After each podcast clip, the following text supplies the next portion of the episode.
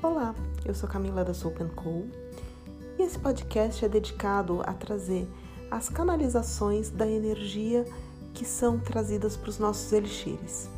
Nós fazemos elixires com pedras, cristais, flores, óleos essenciais, hum, diversos tipos de essências e de matrizes energéticas, mas também nós fazemos uma canalização da energia e essa é a leitura dessa energia que está sendo baixada nos elixires. Esperamos que você aproveite, esteja você usando os nossos produtos ou não. Essa é uma energia que está disponível e cada um só precisa se abrir para que ela possa atuar na vida.